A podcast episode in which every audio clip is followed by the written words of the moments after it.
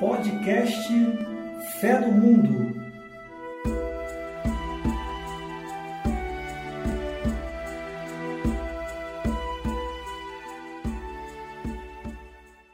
Podcast Fé no Mundo, quinto episódio. Terceiro mandamento da lei de Deus: guardar domingos e festas. Boa noite, queridos amigos, Ricardo, Érica, Isadora. Tudo bom com vocês? Boa noite. Boa noite, tudo bom? Tudo. Hoje, nossa querida amiga Isadora Xavier participando mais uma vez conosco. Também lembrar de cumprimentar nossos ouvintes que estão ouvindo o nosso podcast, pode ser de manhã ou à tarde, então um bom dia e uma boa tarde para vocês. Mas estamos numa terça-feira à noite, gravando esse quinto episódio que vamos falar hoje sobre o terceiro mandamento da lei de Deus, né? Que se trata de guardar domingos e festas. Mas antes de começar, eu gostaria de ler né, um depoimento, um comentário feito pela ouvinte Renata Aquino. Ela diz o seguinte: sensacional o quarto episódio do Fé com a participação especial da Isadora. O tema abordado foi muito bem escolhido e, como mencionado anteriormente, nosso time está forte e muito bem informado. Muito obrigado, Renata, pelo seu depoimento, pelo seu comentário. E lembrando a você que está nos ouvindo, se desejar mandar algum comentário ou tirar alguma dúvida do podcast escutado, é só enviar para o seguinte endereço eletrônico: tlc.decolores@gmail.com. Repetindo, tlc.decolores@gmail.com. Ficaremos muito contentes com seu comentário e também estaremos dispostos aqui a sanar suas dúvidas. Então, hoje, né, como eu já disse, a gente vai continuar o nosso tema principal, que é o Decálogo. E nesse quinto episódio discutiremos o terceiro mandamento: guardar domingos e festas. Como já é de costume, né, na nossa conversa, até para ficar mais dinâmico e prático para vocês, né, entenderem a, a galera que está aí nos ouvindo, a gente sempre costuma dividir né, em blocos ou em itens o nosso podcast. E hoje não vai ser diferente. A gente pegou o tema do terceiro mandamento e dividimos em quatro blocos. O primeiro bloco vai abordar a questão do preceito. O segundo bloco, a questão do descanso. O terceiro bloco, a questão do domingo. E o quarto bloco, a questão dos dias atuais, né? Então, no primeiro bloco, como dito acima, conversaremos um pouco a respeito do preceito. Então, Érica, Isadora e Ricardo. O preceito é algo que ouviremos muito nesse terceiro mandamento. Então, eu gostaria de ouvir de vocês né, o que vocês teriam a dizer a respeito desta questão, da questão do preceito. Quem puder começar, Érica, ótimo. Posso começar? É, o importante primeiro, né, é a gente esclarecer o que vem a ser o conceito, né, preceito. O que isso significa? Né? O preceito é uma palavra de origem que vem do latim e significa ordem, regra, norma ou condição, né? Ah, é, não ir à igreja nesse dia, né? A igreja coloca o domingo como dia de preceito e também os dias santos, né? Que eu vou citar mais à frente. Então, não ir à igreja nesse dia, né? Em dia de preceito, nos leva a cometer pecado grave e nos impede de comungarmos. E só poderemos voltar a comungar quando nos confessarmos, né? Por ser um pecado grave. É, além dos domingos, né, que a igreja coloca como preceito, né, que ela nos dá, vamos dizer assim, essa ordem de ir participar dos cultos, né, no caso da missa, é, além do domingo temos que guardar igualmente o dia do Natal de nosso Senhor Jesus Cristo, da Epifania da Ascensão e do Santíssimo Corpo e Sangue de Cristo, de Santa Maria, Mãe de Deus, de Sua Imaculada Conceição e Assunção, de São José, dos santos apóstolos Pedro e Paulo e por fim de todos os santos. Né? Então esses dias também a igreja coloca como preceito, né? Um dia que a gente deve participar da Santa Missa. É, porém, a gente às vezes pensa assim, ah, mas eu tenho aquela obrigação de ir à missa e tudo mais. Só que a gente tem que. Será que, que, que a gente precisa ir à missa porque somos obrigados? Né? A gente tem que pensar nisso. Será que eu só vou à missa porque é preceito? Né? A gente precisa pensar e perceber que a gente precisa ir à missa porque a gente é, é, quer louvar a Deus, porque é um meio da gente, da gente é, prestar culto a Deus, né? É, aí às vezes a gente pode se perguntar assim, ah, mas por que esses dias, né? Porque além do domingo temos esses outros dias também que são preceitos, né? Como, por, como os citados anteriormente. A gente pode perceber que são, por exemplo, os dias de Nossa Senhora, de São José, nos dias que a gente celebra os apóstolos Pedro e Paulo e todos os santos, são figuras importantes para a igreja, né? São figuras que, que nos ajudam é, é, enquanto cristãos, nos ajudam a aproximar de Cristo.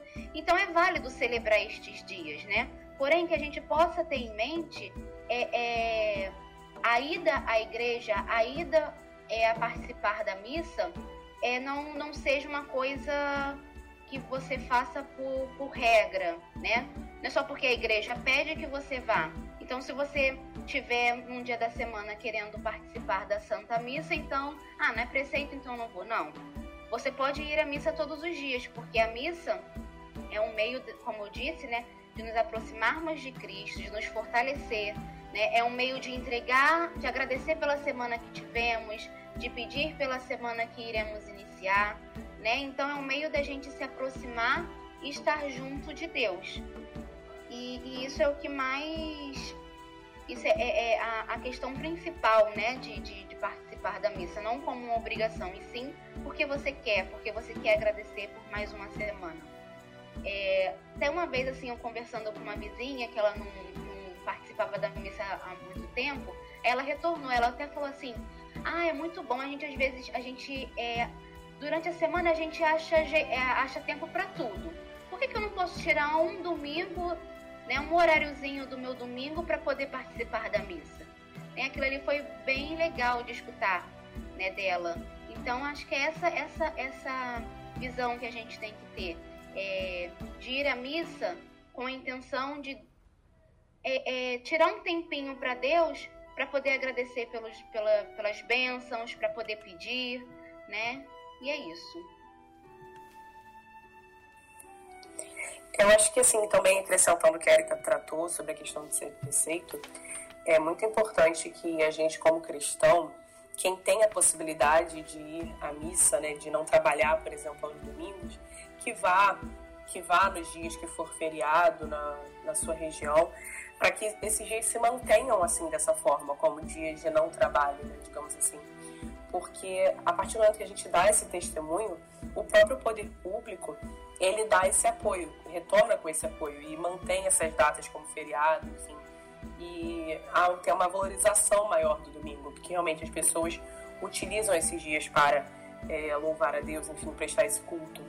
Então é isso, sabe? Além dessa obrigação, né? Não uma obrigação, mas enfim, esse dever moral né, que a gente tem, ou essa é, parte positiva de você conseguir louvar a Deus, agradecer pelo seu, pela sua semana, também tem uma questão de testemunho e até colaboração com as pessoas que não têm essa oportunidade, né?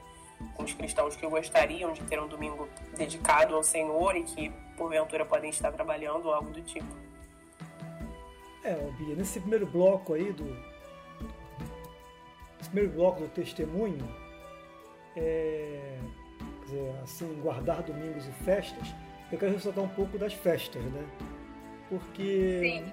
por exemplo, é, se a gente olhar para a Idade Média, por exemplo, a gente vai ver como é que foi importante as pinturas, né, a arte, a música, né, no processo de, de evangelização que existia. Muitas pessoas não sabiam ler e era pela pintura das paredes, né, pelo, pelos, pelas, a arquitetura, né, é que a, a pessoa acaba aprendendo alguma coisa. Né? É, aí tem uma questão até de você ir à missa. Os templos antigos, por exemplo, se você perceber bem, eles são muito altos. Né? As catedrais são muito altas. Qual o objetivo disso? Nos fazer nos colocar. Deus é muito maior do que nós. Nós somos pequenos quando entramos num lugar desse. Então tem um sentido, tudo tem um sentido. Né? Então, é, lembrando um pouco também do Brasil colônia, nós temos que lembrar o seguinte: o catolicismo no Brasil colônia ele, ele teve a participação fundamental dos leigos. Quase não tinham padres no Brasil. Eram as confrarias, eram as irmandades, as benzedeiras, as rezadeiras, os puxadores de terço. Essa galera é que fez realmente a evangelização acontecer. Né? Então, a festa de um santo era um momento muito importante para evangelizar, porque o santo dava um testemunho. Todos os santos dão um testemunho para a nossa vida. Né? Então, a importância de celebrar o dia de festa dos santos também tem sentido ressaltar o testemunho deles, que foi dado por Deus, que os ajudou a cumprir uma missão e ser um testemunho para todos nós. E aí, já que estamos no mês de São João, né, festas juninas, eu vou lembrar aqui os nossos três santos, né? Que tem um sentido muito bonito, na verdade, né? Por trás de tudo que a, que a visão do pensamento popular tem, ele tem uma, uma, umas ideias muito interessantes. Por exemplo, se você pensar São João, que é o Batista, Santo Antônio e São Pedro, eles representam as três fases da nossa vida. São João. Assim? É, o São Agora fiquei curiosa. É, agora o, fiquei curiosa. O São João, o São João está ligado ao que? Ao batismo. O que é o batismo na nossa vida de cristão? O início. O início. Então São João. São João está ligado ao início da vida. Né? Santo Antônio, qual é o. A grande casamento. Casamento. Você, vai no... você tem um casamento quando está na maturidade da vida, está no meio da vida. E São Pedro? O que, que o São Pedro está muito associado com o que o São Pedro? O que, que ele tem sempre na mão dele? Uma chave, a porta do céu, né? A porta do céu, o fim da vida. Então os três santos, eles têm a, a, a uma associação com o início, com o meio e com o fim da vida. Fora todos os outros ensinamentos que nos, nos têm dado. Mas tem esse sentido também assim, antropológico por trás, né? Então isso é importante também. A gente refletir, né? O início da nossa vida, o batismo, o depois o casamento, o matrimônio com Santo Antônio, né? E São Pedro no fim da vida. Todos nós temos um fim na vida. Né? E esse fim, quem está na porta, controlando a porta do céu, né, segundo a, a, o nosso imaginário popular, é São Pedro. Então, todos, eu quis dizer com isso que todos os santos têm uma importância, têm um, um, um ensinamento para nos passar. Além da vida deles, às vezes tem ensinamentos por trás como esses também. Ok? Ok, ótimo. Muito bem. Esse considero um trio maravilhoso. São João, São Pedro Aliás, e Santo Antônio. Só mais, só mais uma coisinha, Bia. A gente tem que valorizar muito essas festas, né? Porque muitos Sim, últimos claro. tempos, não só por esse sentido que eu falei, né, que tem todo o ensinamento, mas é uma festa folclórica popular brasileira que não teve sua origem no Brasil, né, veio de Portugal, está associado com as danças francesas, etc. Mas assim, ele, ele é, muito, é uma coisa muito festiva e nosso povo gosta de festa. E nos últimos tempos, né, outras religiões têm se apropriado da nossa festa e têm dado descaracterizado um pouco o sentido da festa. Né? Tem tirado a mensagem, o sentido vamos dizer assim, simbólico, sentido de fé, e mantido só a festa. A festa pela é festa, mas, não, mas por trás das festas, né? Até porque, na verdade, você pensar bem, nós que somos católicos, né? Quando tem festa na nossa paróquia, sempre tem a missa, e depois da missa, vem a, primeiro vem o festejo religioso, uma, a Érica colocou, né? O sentido do culto, depois tem a festa popular, que não está desvinculado da festa religiosa. Sim. E o que tem acontecido nos últimos tempos é que tem uma desvinculação. Você tem só a festa, algumas outras religiões, né? Tem só a festa popular, né? Que nem tem nome, na verdade, inventa um nome lá qualquer e não, não, Entendeu? Então isso é bom também a gente ficar atento a essas coisas também. Nós temos que valorizar muito os santos. Nós católicos temos que valorizar muito os santos, muito. Procurar em conhecê-los, entendê-los, e aí tem o sentido de guardar domingos e festas. Ótimo. Muito bem, muito obrigado. Então agora a gente vai partir para o segundo bloco, onde a gente vai discutir sobre a questão do descanso, né? Que está relacionado diretamente com o dia de sábado. A Igreja Católica instituiu nos Dez Mandamentos da Lei de Deus guardar domingos e festas. Mas vamos entender nesse bloco a lei antiga, na qual eram guardados sábados Então, amigos, o que podemos entender sobre essa questão do descanso e sobre esta mudança, né, do sábado para o domingo? Né, quem começa, quem gostaria de começar? Isadora? Oi, posso começar assim? É, então, eu acho que uma primeira coisa que a gente pode tratar, que é bastante importante, é a própria etimologia da palavra sábado, né? que vem do hebraico sabad, que significa pausa para o descanso. Então, num primeiro momento anterior ao nosso domingo, né, que eu acho que os meus amigos podem tratar melhor sobre isso, os hebreus têm muito contato com o sábado, né? E a própria etimologia da palavra traz a isso, pausa para o descanso. Ah, ótimo. É, em Bia, eu também queria acrescentar uma coisa também com relação à questão do Antigo Testamento, que é o seguinte, é a questão do descanso. Né? É claro que a, a, nós já vimos no outro episódio do podcast que Moisés recebeu a tábuas da lei, e esse, esse processo acontece entre a saída do Egito e a chegada à Terra Prometida. Tudo bem, então a lei já existia, o descanso, perfeito. Né? Agora, como é que surge a narração do Gênesis que fala sobre o descanso? Né? Na verdade, o que acontece é o seguinte: até o exílio da Babilônia, havia uma ideia de que cada povo tinha o seu Deus. Então os hebreus tinham o Javé, e cada um tinha o seu, o seu Deus. Né? E eles, quando vão para o Egito para para a escravidão, eles pensam assim: poxa, o que aconteceu? Nosso Deus perdeu essa guerra. Eles imaginavam que um povo, ao brigar com outro povo, é que um Deus tinha vencido outro Deus. Né? E, com, e não foi bem isso que aconteceu. Dizer, com o tempo, os profetas começam a entender que aquilo era, era uma situação que estavam passando por terem descumprido a própria lei de Deus. Por isso que eles foram parar no, na, na, na, escravidão. Né? E aí, é aí que surge a narração do Gênesis a narração da criação do mundo, a narração de Deus criar o mundo em seis dias e no sétimo descansar. E isso tinha muito a ver com o povo da época. Por quê? Porque eles eram escravos.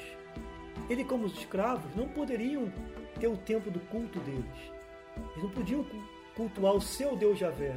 Então, nesse momento se ressalta ainda mais a importância do descanso ao sétimo dia. Daí vem o sábado do judeu.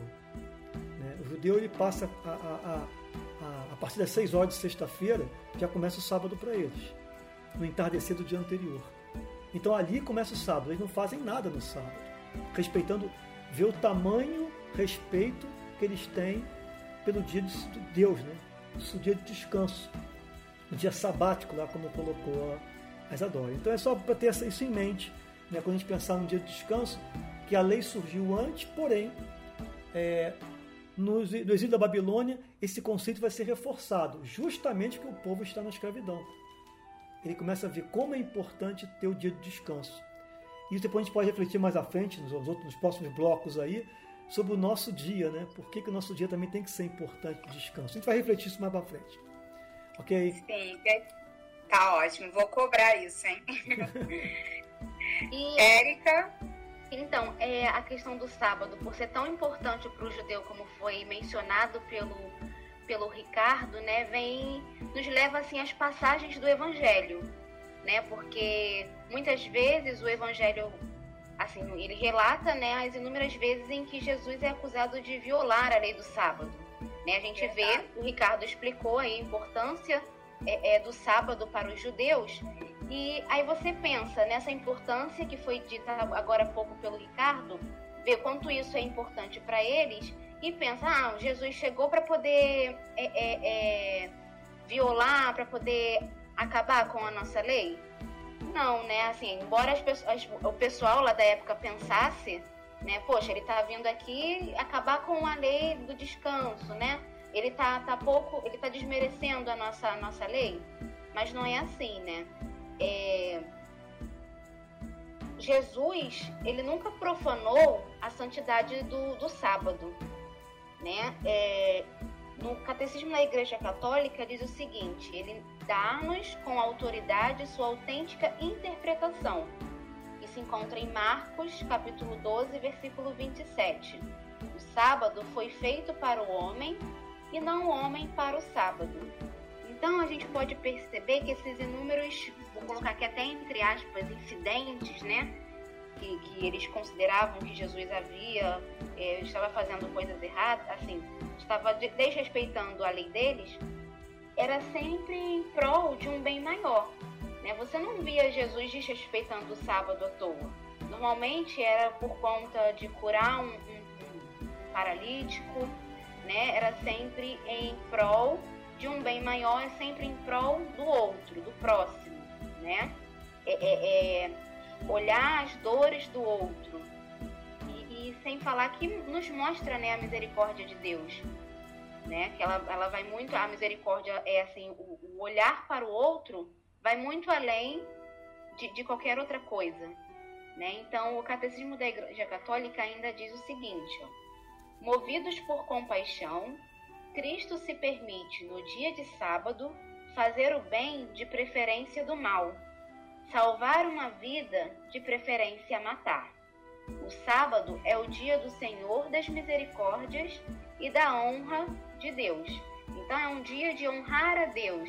Então se uma pessoa é curada num dia de sábado, você acha que ela não honraria a Deus?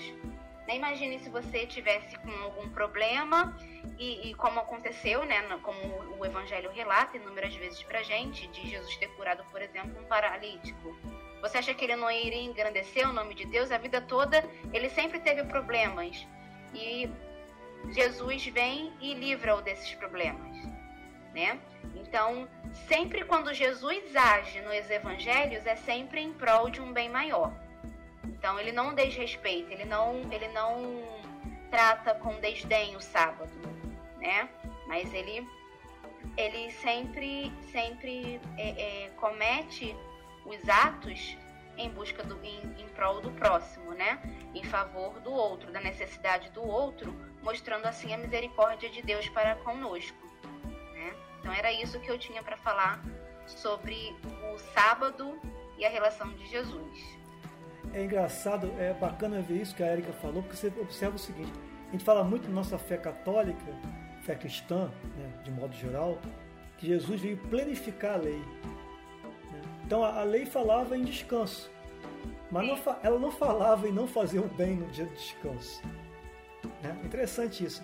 É, isso é um ponto interessante que o Catecismo nos coloca, mostrando a planificação da lei, como é que a lei foi planificada em Jesus. Né? Porque ele, ele não está violando o descanso. Se eu não tenho nada o que fazer, eu vou descansar, é correto. Agora, você tem que fazer um bem, esse bem também tem a sua importância para Jesus. Entendeu? E é interessante também observar como o bem que ele faz ajuda o próximo a descansar também. Porque muitas vezes a lei podia ser tratada de uma forma muito individualista. Então, eu preciso descansar. Agora, quando você ajuda o próximo, você não está violando, você exatamente está trazendo essa plenitude, permitindo que as outras pessoas também tenham o mesmo direito. Ótimo, vocês muito bem, colocaram muito bem a questão do descanso. É, Jesus foi muito julgado mesmo no, por fazer os milagres, né, no dia de sábado. Mas é muito bom entender agora, né, essa, essa questão de que ele não desrespeitava o sábado. E sim, ele trazia essa plenitude, como o Ricardo falou, né? Porque se você melhor do que o descanso é você praticar o bem, né? Eu acho que a gente honra mais a Deus quando a gente está praticando bem do que simplesmente descansando. Lógico que há, todo uma, há toda uma tradição, né? há toda uma lei por volta desse guardar esse sábado, mas que Jesus Cristo leva a plenitude ao né? não só descansar, mas também estar honrando a Deus e fazendo os milagres no dia de sábado, que é, foram tão importantes. Né? Então agora a gente vai partir para o terceiro bloco, amigos, e eu gostaria que vocês falassem um pouquinho pra gente o porquê do domingo. É, a gente viu que houve essa transição pelo, pelo catecismo da Igreja Católica do sábado para o domingo, né? Então, gostaria de saber quando que houve esse embate, né? essa transformação do terceiro mandamento para ser o de guardar domingos e festas, e não ser mais o sábado, o dia do descanso. Então, é, o, o, o, sábado, né, como o Ricardo bem disse, ele está ligado a, a, a libertação de Israel da escravidão do Egito, né? E também ele está ligado, ele faz memória à, à criação, né? Deus criou o mundo e no sétimo dia descansou. Né? Então ele tá, o sábado também faz relação com a criação e também com essa libertação de Israel. É, ele, é, Deus confia o sábado a Israel para que ele pudesse guardá-lo em sinal da aliança inquebrantável que foi feita com este povo.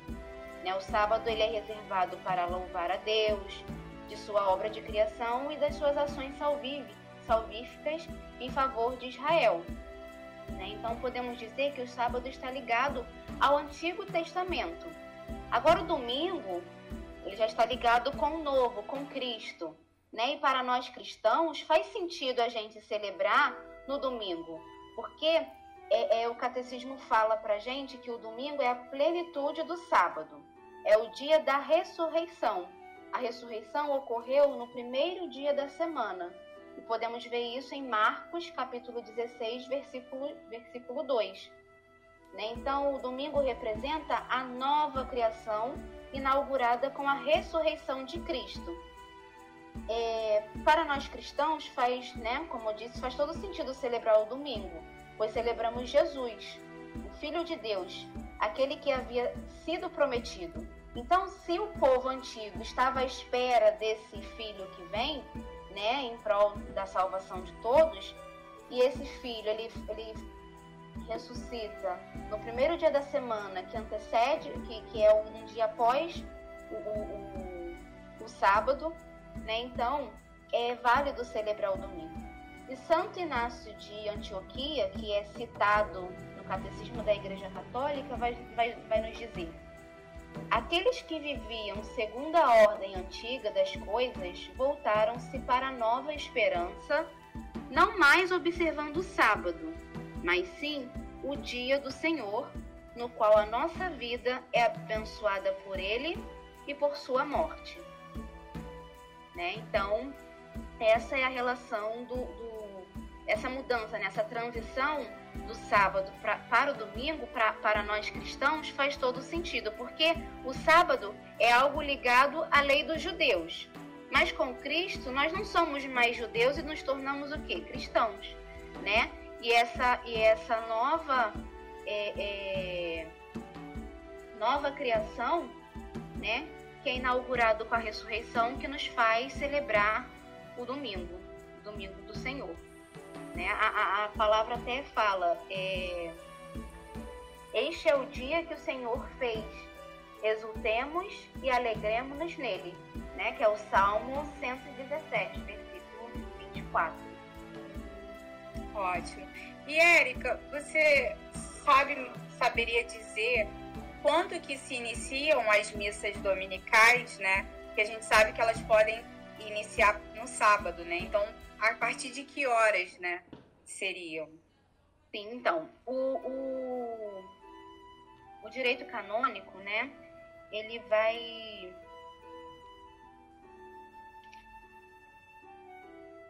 ele vai dizer o seguinte: cumpre o preceito de participar na missa quem a ela assiste onde quer que se celebre em rito católico, quer no próprio dia festivo, quer na tarde do dia antecedente.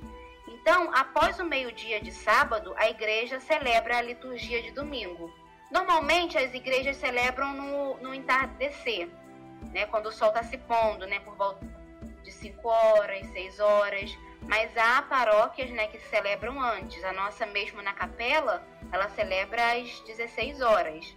Mas o direito canônico, que é é, pode ser na, na tarde do dia antecedente. Né? O direito canônico de, deixa isso claro para gente. Assim, muito obrigada pela informação. Que às vezes as pessoas que a gente vai ver mais à frente também, né, sobre a questão dos dias atuais, por devido a trabalhos e a outros problemas, não, não podem ir à missa ao domingo. Então fica a dica de quem puder ir no, no sábado, né? Então vai estar cumprindo o preceito, como a gente falou lá em cima. Que não vá só porque é preceito, né? Vá porque você deseja sim honrar a Deus e guardar esse dia festivo, mas é uma boa dica para a galera, fica a dica, que não pode ir no domingo. É. Então, quem gostaria de acrescentar mais alguma coisa a respeito do porquê do domingo? Então, meninas, eu acho que eu posso tratar um pouco sobre a questão exatamente de ser um dia de festa, né, de celebração, como a Erika tratou. Sim. Que, na verdade, é, quando a gente traz essa, essa virada de que o domingo ele é a ressurreição de Jesus, e a gente trata sobre como ser a festa da nova aliança, digamos assim, é, o domingo ele é um dia de festa, um dia da celebração do mistério pascal. Então, ir à missa é muito além, como a gente já vem tratado, de simplesmente cumprir um preceito. Você pode, por exemplo, é, perceber que ao ir à missa, você está se tornando igreja, você está se tornando comunidade. Não é simplesmente você na sua intenção, mas é toda uma comunidade junto, louvando na mesma intenção e trabalhando na mesma intenção. Então, é, um exemplo que a gente tem também na palavra é de Tomé, em João 20, do versículo 24 a 29, a gente vê que Jesus apareceu aos discípulos e Tomé não estava presente e ele não acreditou. Mas no momento posterior, Tomé esteve com a Assembleia e aí Jesus apareceu novamente. Então, quando Tomé quis ver a Jesus, ele foi até a comunidade. E aí lá ele teve esse encontro com o ressuscitado. Então, é importante a gente tratar como a comunidade, ela é relevante para o nosso momento de fé. Muitas vezes a gente tem a fé enfraquecida, e assim, não só, é claro que no, nesse mandamento a gente trata muito sobre a, a missa, né, os domingos e os dias de festa. Mas não só numa missa. Se você, por exemplo, trabalhar, tiver um trabalho pastoral, se você conseguir se encontrar com a sua comunidade, você vai ter esse encontro com Jesus também. É, além disso, a celebração dominical, como já foi tratado também, é um momento que a gente separa para louvar a Deus. Então, assim, é, quando você separa esse momento, você também está cumprindo essa função. E é um sinal de fidelidade, de testemunho, de esperança, porque Jesus ele se deu para nós né, no mistério pascal, enfim, tudo que envolve sua morte, sua vida, sua morte e a ressurreição. Então a gente celebra tudo isso na missa. E quando a gente vai e cumpre o preceito, a gente vai e se dispõe a louvar a Deus, a estar lá, adorar e agradecer, a gente mostra que a gente realmente é fiel a esse Deus e que a gente acredita que é por Ele que a gente se mantém. Fora que a missa, ela antecipa a ressurreição.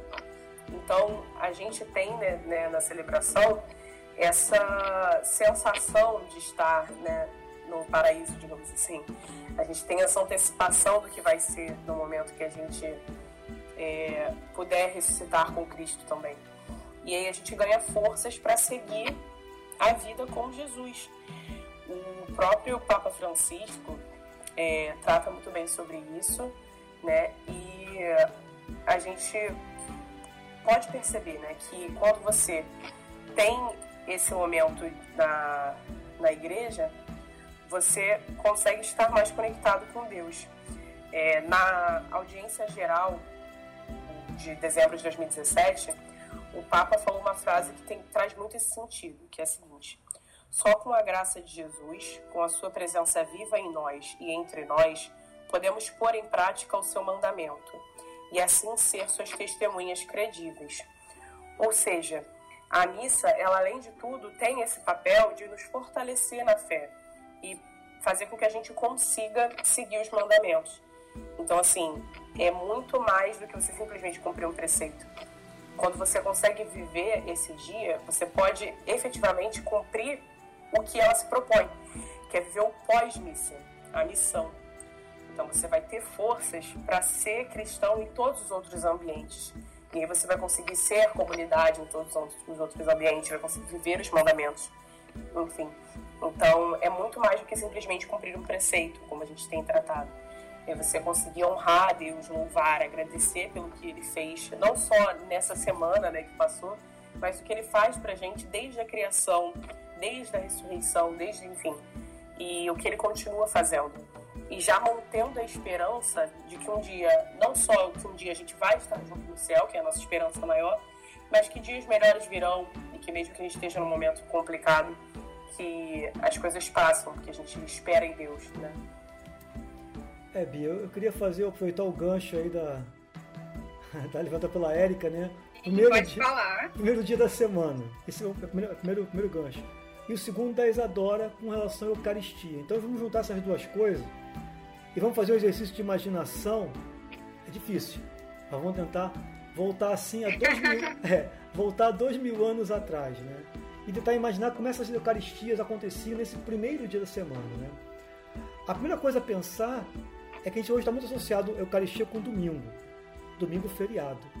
Mas na verdade no começo não havia o domingo. Havia, talvez a palavra não sei se é essa, mas havia a primeira-feira. Não sei se vocês de casa estão reparando, né, os ouvintes, nós temos segunda, terça, quarta, sábado. Não, não tem o primeiro.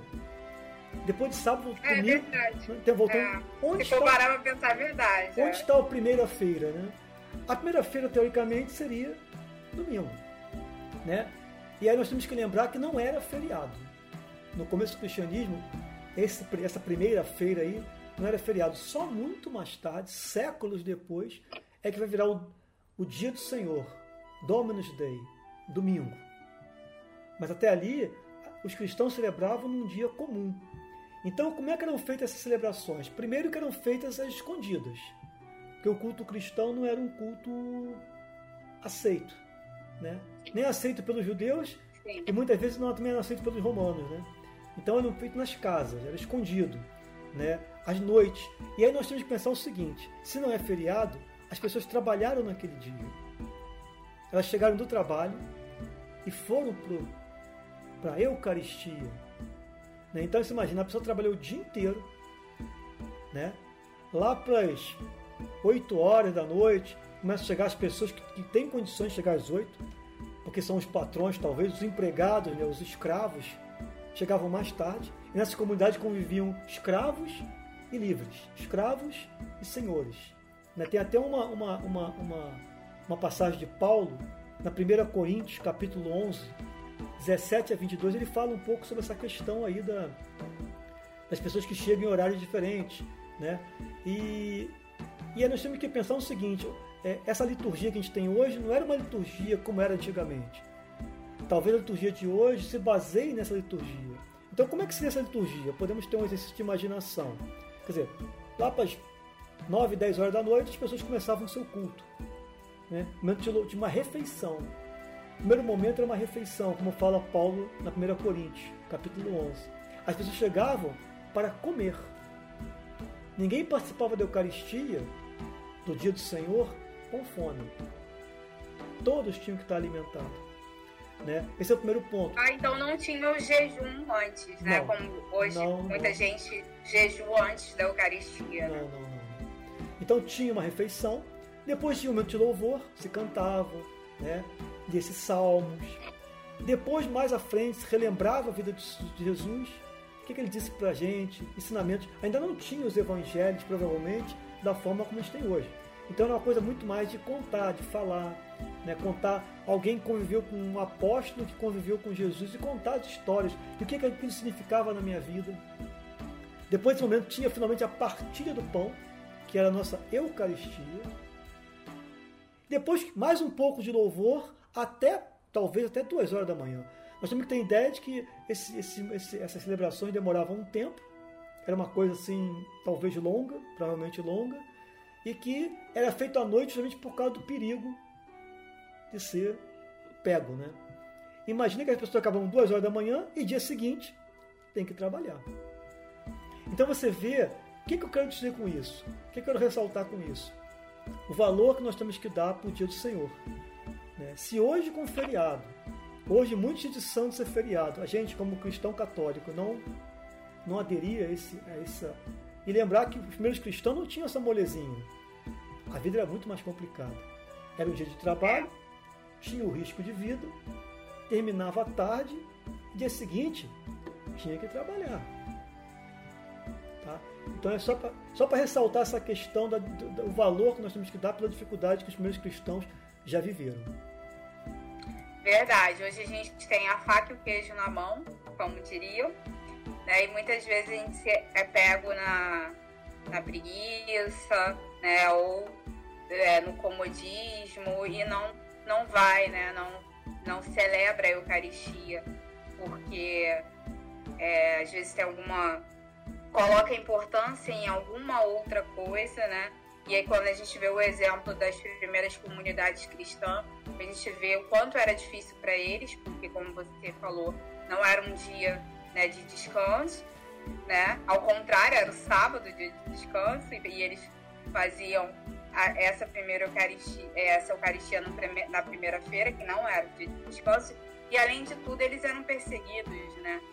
Porque as também... primeiras comunidades foram muito perseguidas. E isso também demonstra o amor cristino pelo Eucaristia, né?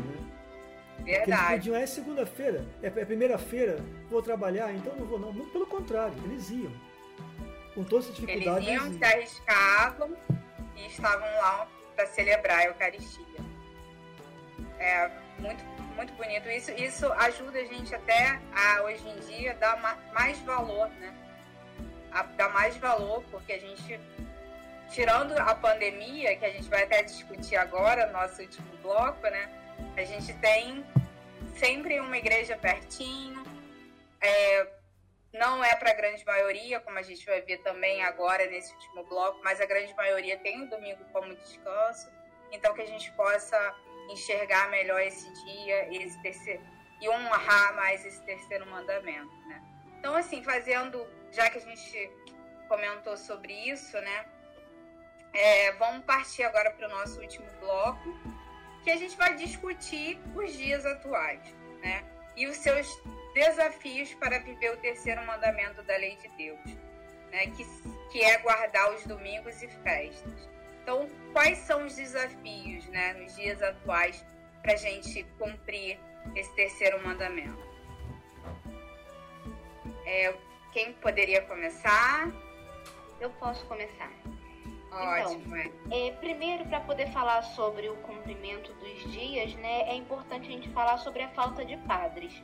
Embora não seja uma realidade nossa, né, que estamos aqui apresentando, não é uma realidade, não é uma realidade da Bia, da Isadora, do Ricardo, não é uma realidade minha, é a falta de padres nas comunidades. Porém, embora a gente esteja aqui no Rio de Janeiro e a gente sabe que muitas comunidades têm, os pa têm padres, há bairros e municípios aqui do Rio de Janeiro, né, que, que não tem padres para celebrar a Eucaristia, né? E, e às vezes a gente pensa assim como uma realidade tão distante, né? Ah, só pessoa, só na antiguidade que isso acontecia, ou então só em lugar, lugares que, que o acesso é muito muito difícil, que não tem essa é, os padres. Mas são Verdade. bairros próximos. Pensa né? logo assim na lá pro interior, na Amazônia, né? Algum isso, lugar desse. Mas às vezes, assim, um município próximo a nossa, ao nosso, né? Um bairro dentro da nossa, do, do nosso município, às vezes tem essa falta de padre e a gente às vezes não tem essa dimensão, não tem esse conhecimento. Né? E, e a falta de padre, né, ela impede que, as, que, a, que a missa seja celebrada. Né? Porém, é dada uma alternativa. Né? O, o, a igreja, o catecismo da Igreja Católica ele cita o direito canônico e ele diz o seguinte: por falta de ministro sagrado ou por outra causa grave, não. Primeiro é quando não há padre, né? Diáconos podem fazer a celebração da palavra. Né? Porém, há lugares que não há diáconos nem ministros ordenados, né? É, é para poder conduzir a celebração da palavra. Não é missa, mas se celebra a palavra, né? É, é lido o evangelho, tudo mais. É, não é missa porque não se consagra, né? A Eucaristia, né? Só, só a figura do padre que pode fazer a consagração da Eucaristia. Porém, é feita a celebração da palavra, né? E tudo mais. É, então, quando não tem, não tem celebração da palavra, não tem um, um ministro é, é, sagrado ou outra ou por uma outra causa grave, se a participação na celebração eucarística se tornar impossível, né, até mesmo por conta daquelas pessoas que, que trabalham, né, que não podem participar da missa aos domingos e tudo mais, é, recomenda-se vivamente que os fiéis participem, participem da liturgia da palavra, se houver na igreja paroquial ou em outro lugar sagrado celebrada segundo as prescrições do bispo diocesano, ou então se dediquem à oração durante um tempo conveniente, a sós ou em família ou em grupos de família, de famílias, de acordo com a oportunidade. Eu acho que, que essa parte aqui da, da, da celebração da liturgia da palavra, né, celebração da palavra, acho que é, um, é algo que é um conhecimento mais amplo, né? Acho que as pessoas com certeza já foram uma celebração da palavra, ou pelo menos já ouviram falar. Mas, por exemplo, esse final aqui, é, é, tirar um tempo a sós ou em família, ou em grupos de família, de acordo com a oportunidade, para poder conversar um pouquinho sobre a palavra, eu achei bem interessante, né? Um meio de, de, de manifestar né, a nossa, a no, o nosso louvor a Deus né? Porque a gente muitas vezes é, se atenta apenas à nossa realidade, né? E esquece as realidades dos próximos, né? Dos outros. E tem gente que é que, que é próximo, assim, município próximo, mas não tem essa vivência, né? Então é importante, como a gente falou, como foi falado, né? Que é importante dar valor, né? Ao que nós temos hoje, a missa, né? o, o tempo, né, que a gente tem, o, o feriado que a gente tem, né? Então acho bastante importante é ressaltar, né, esse, é, essa parte do direito canônico que é dito aqui no, no, no Catecismo da Igreja Católica, até mesmo para a gente se informar, né, é, é, das celebrações que, que, que existem, né, na nossa igreja.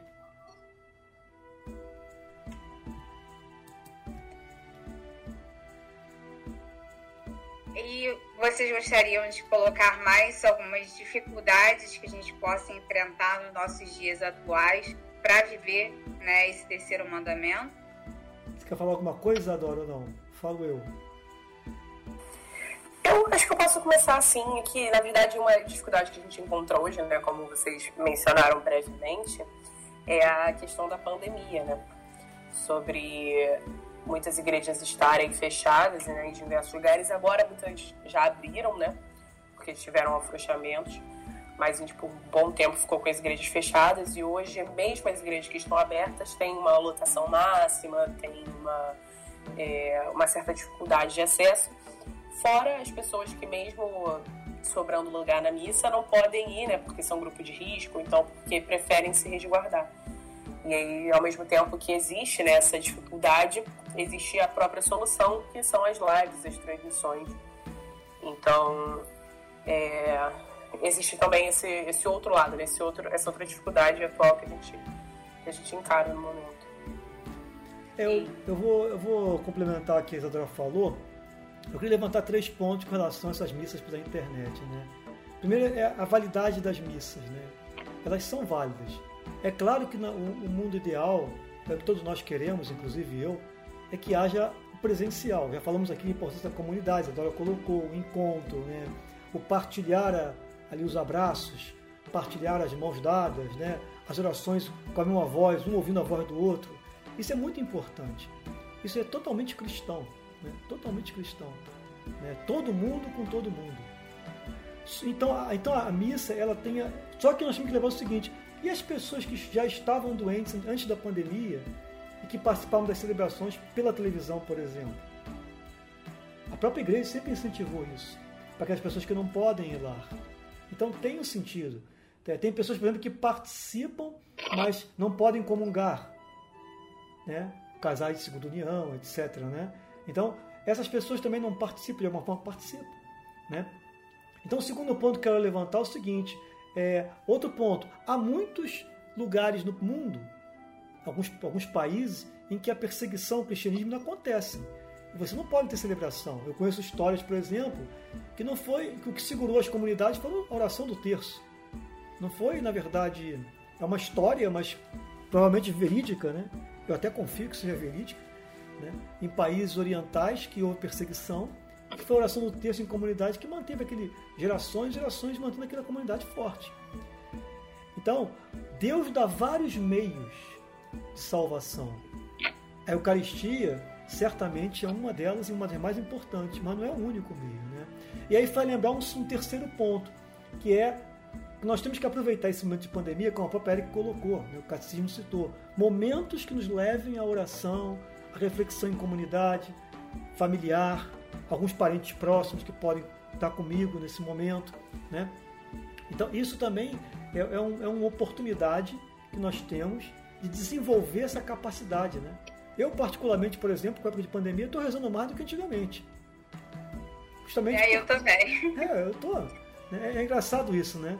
Isso nos faz pensar o seguinte: primeiro no valor da missa presencial, como era bom aquele tempo, né? Que podia ir, Ótimo. encontrar todo mundo, passar na cantina depois, comer aquele bolinho com café.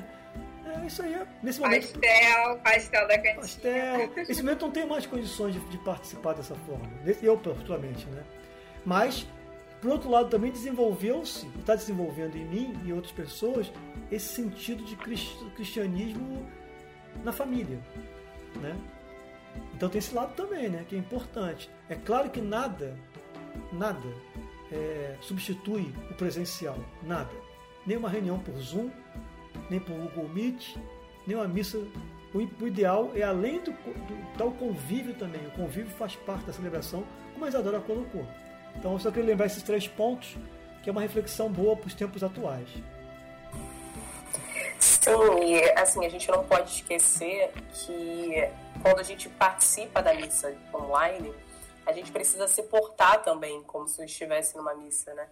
Então, evitar assistir a live deitado na cama, de pijama, acordar cinco minutos antes, enfim. É, que a gente possa tratar efetivamente como se é, né? E valorizar esse tempo em família, realmente, né? É, se não dá para a gente estar presencialmente junto, mas que a gente consiga fazer, por exemplo, uma reunião, como você falou, não substitui, mas ajuda nesse momento. Então, é, fazer uma leitura da palavra, algo assim, e a gente vai estar tá fortalecendo realmente a igreja doméstica, que é tão importante para a gente também se manter firme na fé. Né? É, vocês botaram muito bem. Eu até lembrei que eu falei também que estou orando muito mais agora, nessa época de pandemia, porque vários grupos que eu participo, eles estão com a oração sobre a meditação do Evangelho do dia, ou, ou a, da primeira leitura, mas sempre tem a leitura do dia e uma meditação a respeito, né? Então, assim, eram coisas que a gente não, não fazia antes, né? Gente se preocupava só com o domingo ou com as reuniões do nosso movimento, a qual a gente participa. No caso, eu que sou da catequese, com a preparação da reunião da perseverança. Mas a gente não tinha um, uma coisa diária, né? Um vínculo diário. Pelo menos eu não tinha. A não ser a minha oração com Deus na, na intimidade do meu quarto, vamos dizer.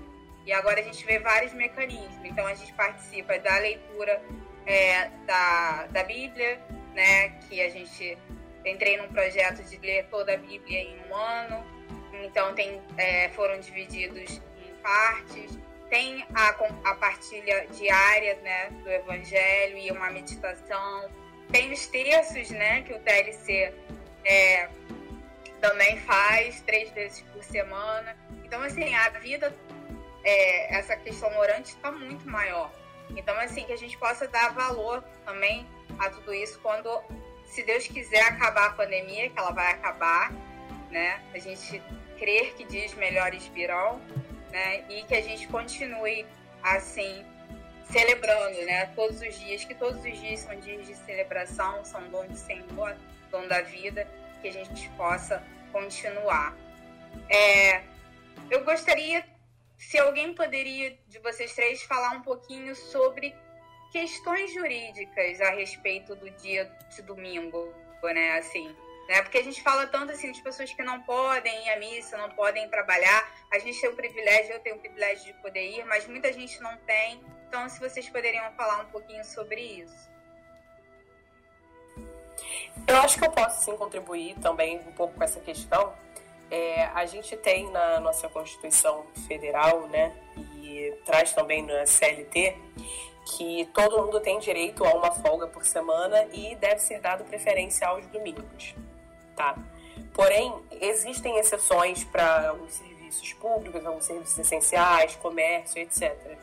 Mas mesmo para esses serviços, o artigo 386 da CLT prevê que você pode trabalhar no máximo dois domingos seguidos.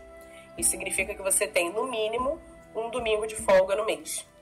Então, é, a, existe realmente né, a questão jurídica, foi que a gente tratou quando falou sobre testemunho, que é importante a gente manter sempre indo para que os próprios serviços públicos, os empregadores percebam como esse dia é importante para os cristãos e isso ainda é verificado. Porém, o que a gente vê na prática é que muitos empregadores preferem pagar essa folga para o funcionário para ele manter manter-se trabalhando no domingo do que efetivamente dar a folga. Fora que quem tem o hábito de ir à missa, que tem o hábito de viver o domingo da forma como é, se espera, né, do, da forma como o mandamento prevê, sabe que um domingo faz falta. Então, assim, você. Um domingo só, imagina se a gente só pudesse ir um domingo ao mês, a gente pudesse viver isso, pudesse ir à missa. Então, é importante demais que a gente continue é, tratando desse dia como um dia importante, para que cada vez mais pessoas tenham a possibilidade de viver também esse dia como um dia do Senhor. E então que a gente possa ser grato por ter essa oportunidade, reconhecer esse privilégio e utilizar bem dele. Uma das é, dimensões importantes desse mandamento, que a gente até tratou anteriormente também, é que o dia de descanso e o dia de louvor não é só para mim individualmente. Eu posso estar vivendo, eu posso estar indo à missa, mas eu não posso estar satisfeito de estar fazendo isso sozinho. Eu preciso garantir que o meu irmão também tem esse direito ao descanso, também tem o direito ao louvor. E para isso, eu preciso dar também meu testemunho. Mas não só.